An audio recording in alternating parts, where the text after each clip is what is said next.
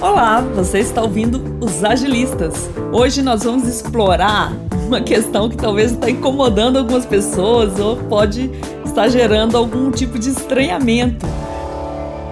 Schuster, a gente está aqui no quinto episódio falando de agilismo, uma outra forma de pensar a administração, o próprio negócio, a, a liderança, programas de reconhecimento, ou seja, a gente está revirando esse mundo do avesso.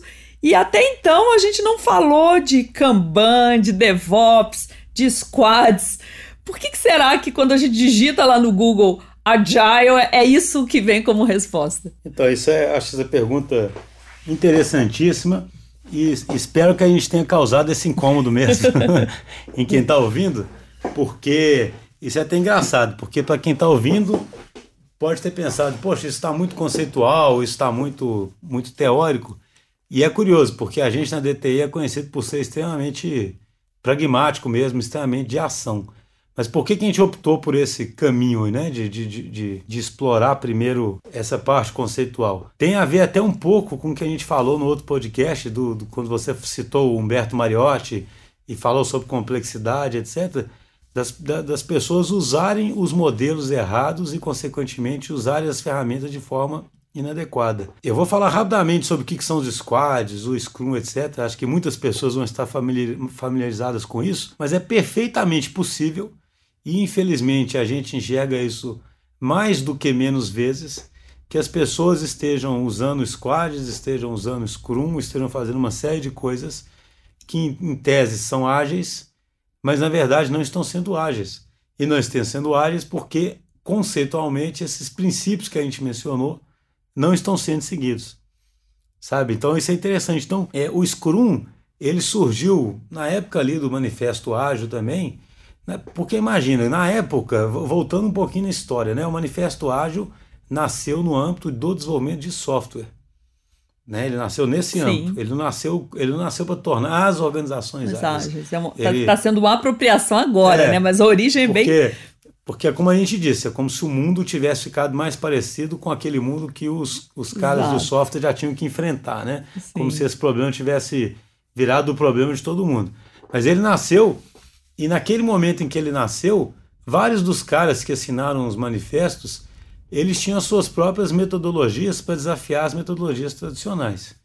O Scrum era uma dessas, mas o Scrum era uma metodologia menos técnica e mais gerencial, uhum. sabe? Então o Scrum ele define alguns papéis, ele define uma organização de você quebrar o, as entregas em ciclos curtos, define ritos importantes, né? É muito famoso no Scrum a reunião diária, que é impressionante porque é uma coisa tão simples e tão poderosa, tão poderosa porque cada pessoa declara, né, o que fez no dia anterior, o, o que vai fazer até o próximo dia e se tem algum impedimento, isso tem um efeito assim para a equipe. É incrível, né? São é... coisas simples, né?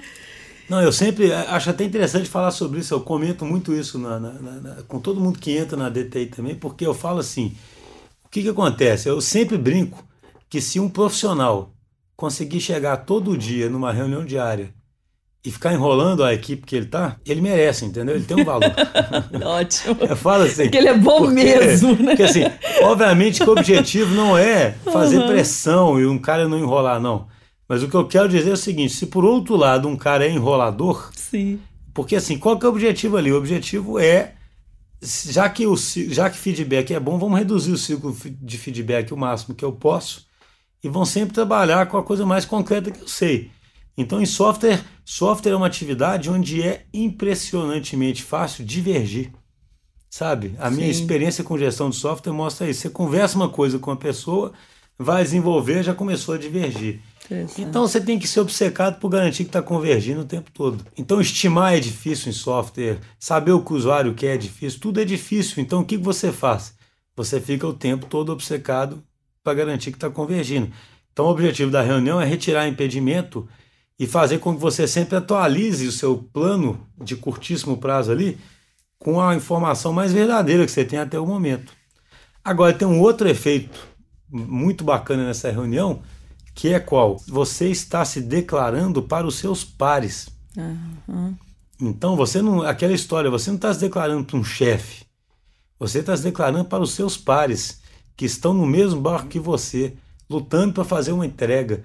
E se for um time ágil de verdade, motivados e empoderados. Sim. Então, quem não está no barco não consegue ficar, ficar no barco. Mas então, assim, voltando, né? O Scrum, então, ele, ele é uma casca, vamos dizer assim.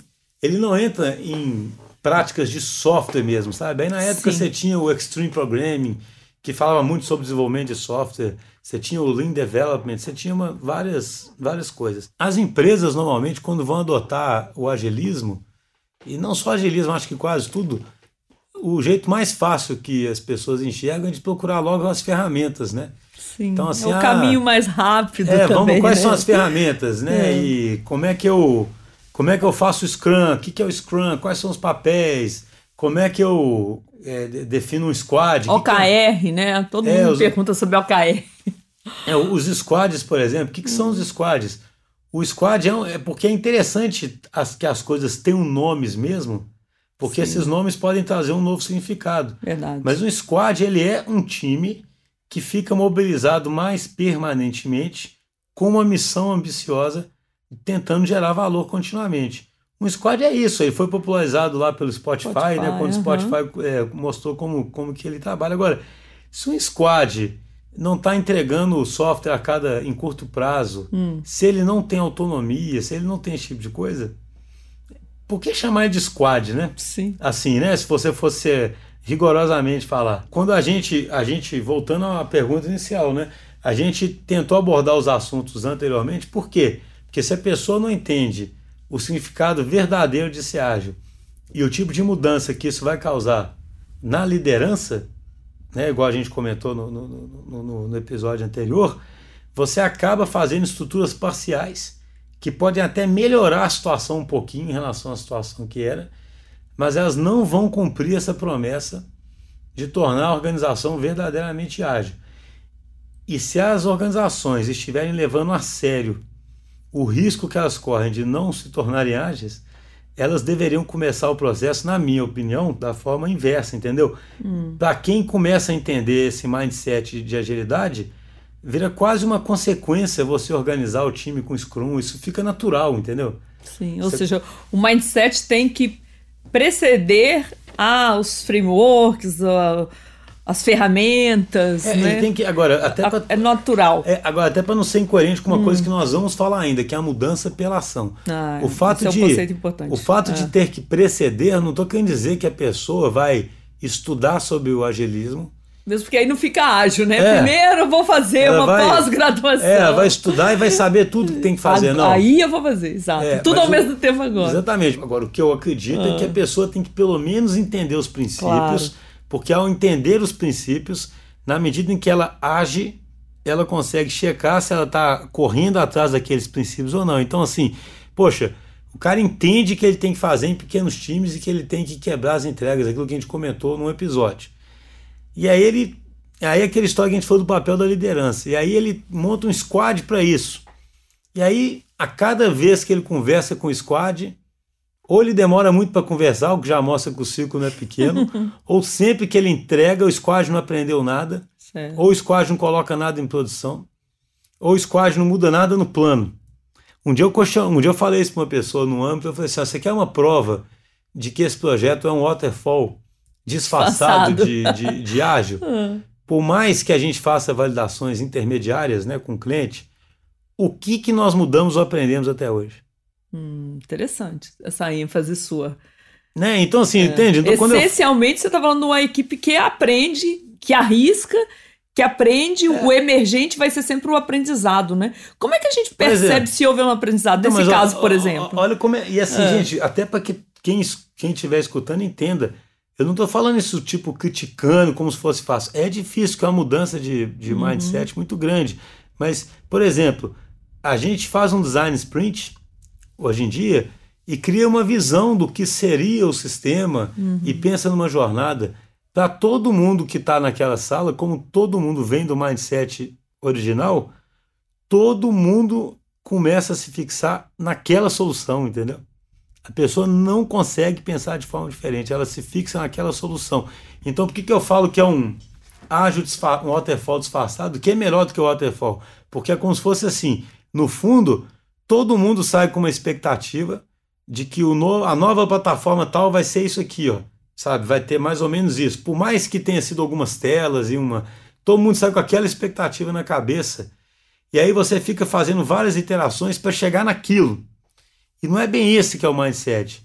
O mindset era, era, deveria ser o que? Olha, esse parece ser um caminho bom. Qual que é a primeira incerteza, a minha primeira dúvida que eu quero reduzir?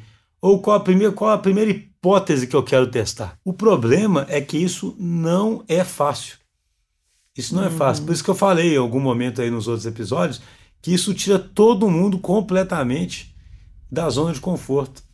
É muito mais fácil para todo mundo imaginar que tem um plano, que esse plano tá bacana e que é só eu seguir esse plano é. que eu cumpri a minha parte. Do que todo mundo. Aí quando eu falo todo mundo, é, é todo mundo mesmo. As, todo mundo que está envolvido vai ficar o tempo todo questionando. Sabe que o, tem um livro aí que o cara fala um negócio que eu achei muito interessante, né? Ele fala que o agilismo é como se fosse o, o existencialismo hum. do, do software, sabe? Eu não sei. Legal. Porque ele fala assim, né? A ah. frase, a frase a frase famosa do existencialismo é que o ser precede a essência, ah, né? É então, isso querendo querendo dizer o seguinte, que não haveria uma essência do que é ser humano. Você poderia escolher, né? E, e essa escolha é que te, inclusive, causa angústia, né? Porque você tem que escolher, né? Se você não tem escolha, é mais fácil, né? Que a história do gato ser. O gato é sempre um gato, né? O ser humano é um tanto de coisa, né? Mas é engraçado porque ele fala assim: você dá uma liberdade para aquela equipe. Essa liberdade traz desconforto. Uhum. Porque aquela equipe ela é como se ela estivesse o tempo todo se questionando: será que, eu, será que nós estamos gerando valor? Será que esse caminho está certo? É claro que isso, por um lado, é mais desgastante. Mas se você entra num ciclo virtuoso de gerar valor, é muito mais motivante. Claro. Aí quando você vai nas questões de propósito, na pirâmide de Maslow, etc., você vê que quando alguém consegue trabalhar dessa segunda forma, gerando valor, etc., e causando impacto, né? Isso é uma equipe extremamente motivada. Uhum. Né? Porque, naturalmente, todos aqueles níveis mais altos lá são cumpridos, né? É, autorrealização, autorrealização senso de é, pertencimento. É, Mas essa questão dessa conexão emocional e você está alimentando o espírito, né? No sentido mais amplo de coisas que vão além do ganhei o meu dinheiro, é, bati o meu cartão e tá pronto, né? Então, Fiz a minha a entrega e vou tirar férias, exatamente. né? Você até esquece. Uma das coisas que acontece na DTI, gente, é que uh, é comum todo toda semana tem lá o happy hour e o pessoal fica. E aí um dia um cliente estava lá, né? Fazendo um design sprint e eles deu seis horas e eles viram que as pessoas não iam embora. Eu falei, o povo não vai embora? Eu falei, não, o povo gosta de ficar aí tomando uma cervejinha. As pessoas estão felizes de estar naquele ambiente, né? Encontrei lá um pessoal final de semana também. Falei, nossa, vocês vão pro terceiro turno? Ah, agora a gente vai virar, vai virar noite, porque estão ali envolvidos na solução de um problema, sabe que também não vai ser cobrado no outro dia para chegar às 8 horas da manhã, ou seja, tem uma contrapartida, isso acaba gerando é, retenção. Outra coisa que eu vejo lá na prática, quando eu converso né, com, com o pessoal, principalmente os desenvolvedores, é a, aqui realmente tem um espírito de colaboração. As pessoas, se você tem um problema, você vai achar alguém para te ajudar e a equipe valoriza muito esse espírito. Eu penso que esse é um dos maiores desafios, né? Como que a gente consegue gerar colaboração? Por isso que eu sou obcecada com a questão das, das metas. Uma vez um cliente falou: Olha, eu sei que eu tenho que fazer o melhor para o cliente, mas às vezes o que é melhor para o cliente co compete com o contrato de gestão onde que vou ser avaliado. Então, a empresa quer que você faça uma coisa, mas não tá, te dá condições para fazer é, o que é certo, é, é, a, a, cultura certa. É bem é extensamente discutido naquele livro, né, sobre The Revolution of Meaning, Meaning, que a gente pode fazer um episódio sobre isso e mostrando que é quase que um problema insolucionável, sabe? Porque é. a organização ela, ela quer garantir desempenho e aí ela fica né, preocupada em como que eu vou garantir desempenho, mas ao mesmo tempo esses, essas metas locais causam distorções na organização do ponto de vista global. Então, assim, você fica sempre entre a, entre a cruz e a caldeirinha, né? Se é. você, o que, que você faz. Mas assim, eu acredito que para as tarefas que exigem mais criatividade e para ambientes que você tem que realmente. Porque assim, como eu falei, eu não tenho. Eu não acho que isso pode ser ideológico. Então pode existir cenários onde as, as pessoas achem ou tenham necessidade de fomentar realmente os comportamentos individuais, né? Acreditar realmente mais nessa gestão tradicional de desempenho, né? Mas o que a gente vem observando cada vez mais é que nas empreitadas que requerem colaboração e que requerem criatividade, você tem que ter outro tipo de incentivo. O incentivo tem que ser é. para o time e esse incentivo puramente financeiro nem é o mais adequado. Aquela, aquela recompensa financeira é mais para te colocar num determinado patamar que você fique é, desafio, não se sentindo injustiçado, é. mas Exato. ela por si só, principalmente em, em funções criativas. É que eu falo, não é questão de ser romântico, não, mas o ser humano que move ele não é exatamente o. É, é aquilo o, que, que você faz no seu horário extra, porque você é, fica aí treinando, tocando violão, né? Por é, um prazer, né? É um prazer. Mas assim, só para não perder um negócio, ah. Denis, que eu queria deixar bem claro, para não ficar confuso, né, para quem está é. ouvindo. Então, seja, no final das contas, o que, que a gente acredita piamente na DTI? Nós somos totalmente orientados à ação. Uhum. Então a pessoa tem que agir rápido, tem que é experimentar rápido. Agora, a gente também acredita que conceito é muito importante. Estudar é muito importante, não vulgarizar os conceitos é muito importante. Né? Ou seja, a pessoa não vai fazer, não vai ser. Isso é diferente de uma pessoa tentar estudar o, a, o ágil ou procurar se informar para saber tudo o que vai fazer, porque estaria sendo completamente incoerente. Sim. Agora, a pessoa sair fazendo a parte fácil, uma coisa que acontece muito que a gente observa no mercado, eu falo mais uma vez, não é uma crítica, é o jeito que as organizações, a inércia que é difícil de quebrar, é que é sempre mais fácil adotar a parte fácil da, né, de, de cada coisa. Então, assim, é fácil falar que está fazendo Scrum, é fácil chamar uma equipe de squad. O difícil é você enfrentar a organização toda para conseguir pelo menos um time ser autônomo de verdade. Aí aquele time vai começar a dar um resultado tão incrível que você vai desafiar outras partes da organização. Aí daqui a pouco aquele time está ligado em rede com outra organização, com outros times. E aí você vai mudando, entendeu? Sim, sim. Isso começa, é com, começa com um experimento, realmente cria as condições e, e, se deixe ser surpreendido. Acho que é um pouco disso. É, e tem as coisas, vamos dizer assim, e tem um tanto de conhecimento. É o que você comentou antes, e, e vamos dizer, começou a fazer Scrum, o cara fala, pô, eu quero um treinamento de Scrum ótimo. Não estou falando que não uhum, tem que ter. Sim. Aí vai um coach ou vai alguém treina ele né, em, em, em, Scrum, mas a questão é isso, isso está coerente com os princípios que aquele cara vai é, seguir. É, é, o mesmo princípio do, do design thinking, por exemplo, eu me formei em design. E eu, como, igual você falou, quando você é de um mindset, você, você não entende que os outros não são. Depois que você descobre que existem outros. Então, é, a gente ia para a sala de aula para resolver um problema. Em função do problema, aí a gente ia ver: olha, eu tenho que resolver um problema que é criar uma escova de dente. Então, vou ter que conversar com o dentista. Agora, o seu grupo vai resolver um problema que é fazer o design de uma panela. Você não vai conversar com o dentista. Então, cada um entende o que precisa e corre atrás, né? Isso o, o, o Agile e o Design Thinking tem muito em comum. A gente está focado em resultado, focado em surpreender e focado em pessoas. Em função disso, o, o, a gente falava que o limite das interações que você tem que ter é o limite do próprio problema. Então, cada um é um. Sim. Eu queria só terminar que a gente não falou também de outra buzzwords aí, que é a, a startup, né? Algumas empresas estão fazendo um outro movimento para tentar ser mais ágil, fazer entregas mais rápidas, que é pegar um time dela e proteger, assim, tirar, pega, pega algumas pessoas que estão lá na empresa, cria um time, que é como se fosse um squad, mas que não funciona nesse modelo necessariamente, e deixa esse pessoal trabalhando, livre de todas as regras, e depois aí vê se aquilo funciona e se for o caso traz aquilo para a empresa. Então, Como é que você, vê esse modelo? Sabe que é interessante você fazer essa pergunta, que eu é. comecei a ler um livro. Ah.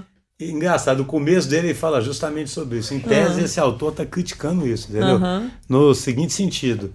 É, ele faz uma, uma, analogia que é como se fosse um, um transatlântico que tenta soltar uma lanchinha é, na frente. Tipo isso, exato. E depois boa. que essa lanchinha muda o transatlântico de direção. Exato, né? Uma boa, boa Sabe, analogia. É, então, assim, o problema, o problema disso, ele dá vários exemplos lá. O problema, o problema disso aí, ele mostra o seguinte, que as empresas, elas muitas vezes não enfrentam um desafio. Assim, a empresa quer ficar digital, porque uma coisa talvez seja uma empresa, aquela história do dilema da inovação, né? Hum. Vai criar um outro negócio, alguma coisa e, e faz um spin-off, etc. Mas se a empresa vai mudar o próprio modelo dela, se ela quer ficar digital, ela tem que abraçar a causa, sabe? Ela tem que começar a dar um jeito de se realmente mudar. E aí ele mostra lá que um caminho é esse, né? Você cria um spin-off, aí depois ele dá o exemplo lá da Telefônica, hum. que fez um laboratório no Vale do Silício. Sim, criou, tá uma moda agora ou, ou essa, né? Não sei se foi no Vale do Silício ou na Inglaterra, sabe? Criou um lab numa sei. região dessas bem, é. bem avançadas. E o que, que aconteceu? Os caras tinham um tanto de ideia, faziam um tanto de coisa, mas não conseguia movimentar nada da empresa mesmo, sabe? Nada, nada, até que o laboratório foi fechado e pronto. Ou então muitas empresas começam a, dentro da empresa mesmo, criar um tanto de experimento e pronto. Uhum. Só que prolifera um tanto de experimento que não vira nada relevante depois, entendeu? Uhum. Então, assim, é uma outra coisa que eu acredito muito. Você tem que encarar a realidade logo, por isso que a gente volta à discussão conceitual. E escolher algum problema relevante e começar a enfrentar ele, sabe? O, o digital tem que virar é, parte da mentalidade da empresa também, né? Sim. Então, se a empresa só colocar isso à parte, quase como uma brincadeira que depois ela junta. É, parece que é assim, vou diminuir o, o risco ao máximo. Deixa esse grupo lá, vamos ver é. o que, que acontece. É que assim, não deixa de. Eu, sempre falo, não deixa algum de ter ganho, um né? De, de, zona de conforto nisso, é, né? Porque é mais fácil fazer isso claro. do que desafiar a própria empresa, né? Uhum. Sabe? É, é, é muito mais fácil. Por isso que eu falo assim, eu lembro que quando eu participo dos eventos com a Hyper, né? A Hyper adora falar sobre zona de conforto, assim, né? Sim. A mudança, assim, é que eu, tem coisas que parecem clichês, mas eles são muito poderosos, né? O ser humano ele fica muito na zona de conforto para tudo na vida. A gente tem é, é muita. É, é, da nossa natureza, né? É, assim, é. parece que é até uma otimização, né, nossa, Dos da energia, nossa, né, energia. né? Assim. É. Então, você imagina.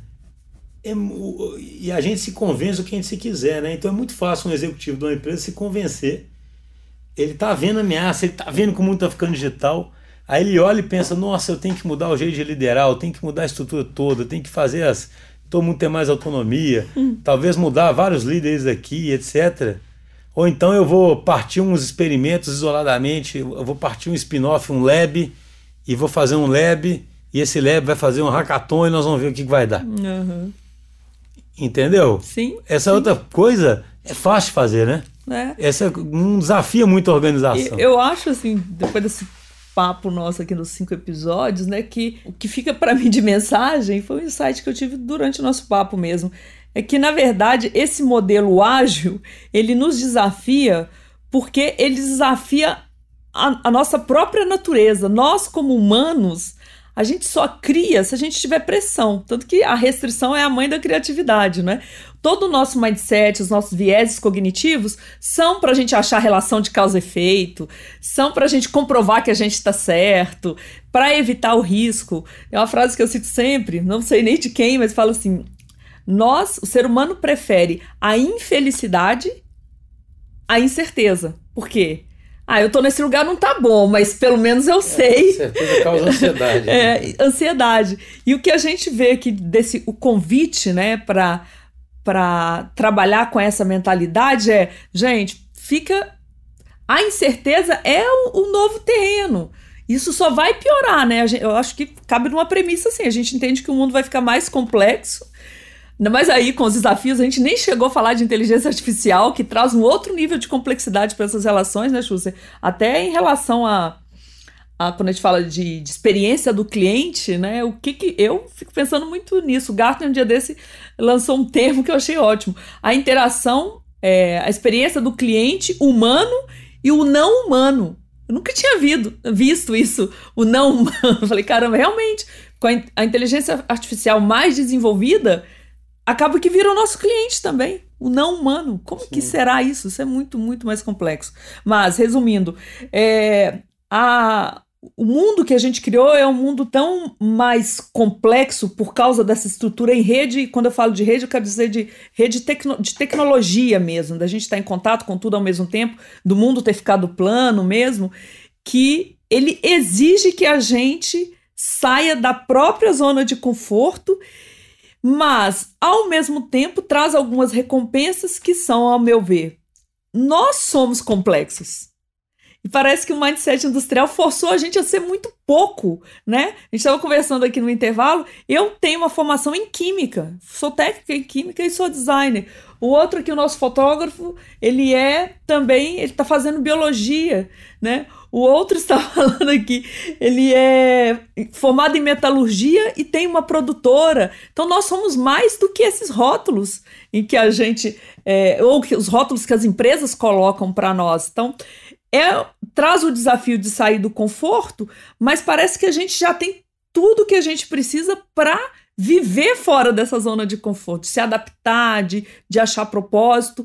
E as novas gerações, especialmente a Y e agora a Z, parece que eles já estão muito alinhados com isso, porque nascem num, num cenário de abundância e de, de mídias digitais mesmo.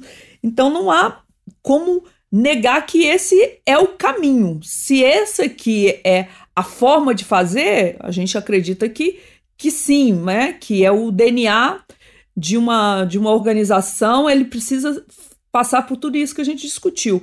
Mas o cenário que se desenha, de qualquer forma, ele é desafiador mesmo. A gente nunca teve nesse lugar. Um Sim. dia uma pessoa falou comigo assim, mas é mais complexo mesmo esse lugar que a gente está vivendo?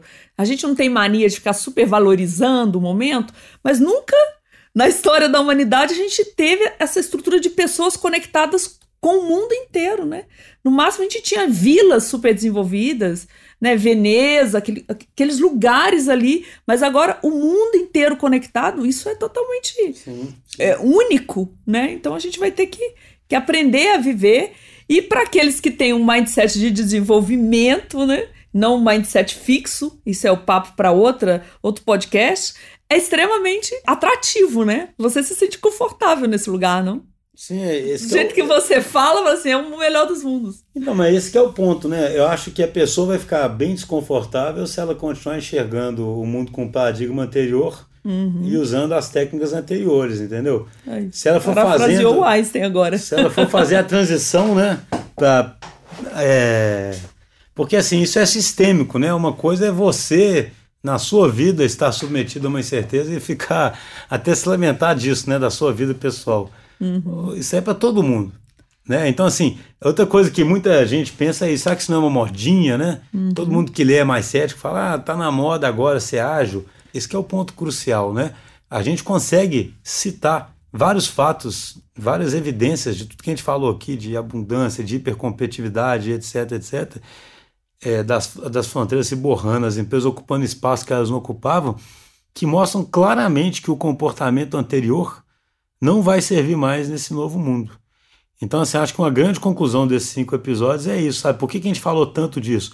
Porque a mudança é de mindset. Só quando a liderança, aí tem que ser a liderança mesmo, porque a mudança começa, a mudança vai ser uma conversa top-down e bottom-up o tempo todo. Mas ela tem que começar, ela tem que ser habilitada pela liderança, né? Sim. Só quando a liderança, de fato, entender o tipo de transformação que ela tem que encarar, tiver disposta a fazer isso, é que vai adiantar começar a usar Scrum, esse negócio todo. A grande mensagem é essa. E encarar essa realidade não é fácil, porque é muito mais fácil ficar do jeito que está. Só que uma, uma coisa que eu acho que eu já falei aqui nesse podcast que eu acho bacana, mesmo estando em Minas Gerais, que costuma ser mais conservador, a gente vê todo mundo assombrado, morrendo de medo porque está todo mundo sentindo que isso é real, uhum. né? É. que essa mudança é real. Então você tem empresas dos mais diversos segmentos que só falam em transformação digital. Certo ou errado, elas estão expressando uma coisa muito concreta, que é o medo do que pode acontecer com o negócio delas. Aí para essas empresas eu falo, não adianta só sentir o medo e não adianta só falar que está fazendo transformação digital. Se vocês não mudarem o mindset, vão ficar para trás, né? Exatamente. A pior questão, a pior atitude nesse momento é ficar parado. Acho que é esse é o grande resumo. Pessoal, terminamos então aqui a nossa primeira série. É, você está ouvindo os agilistas. A gente vai preparar aí uma nova sequência em função dos feedbacks que a gente receber de vocês. Um grande abraço, fiquem aí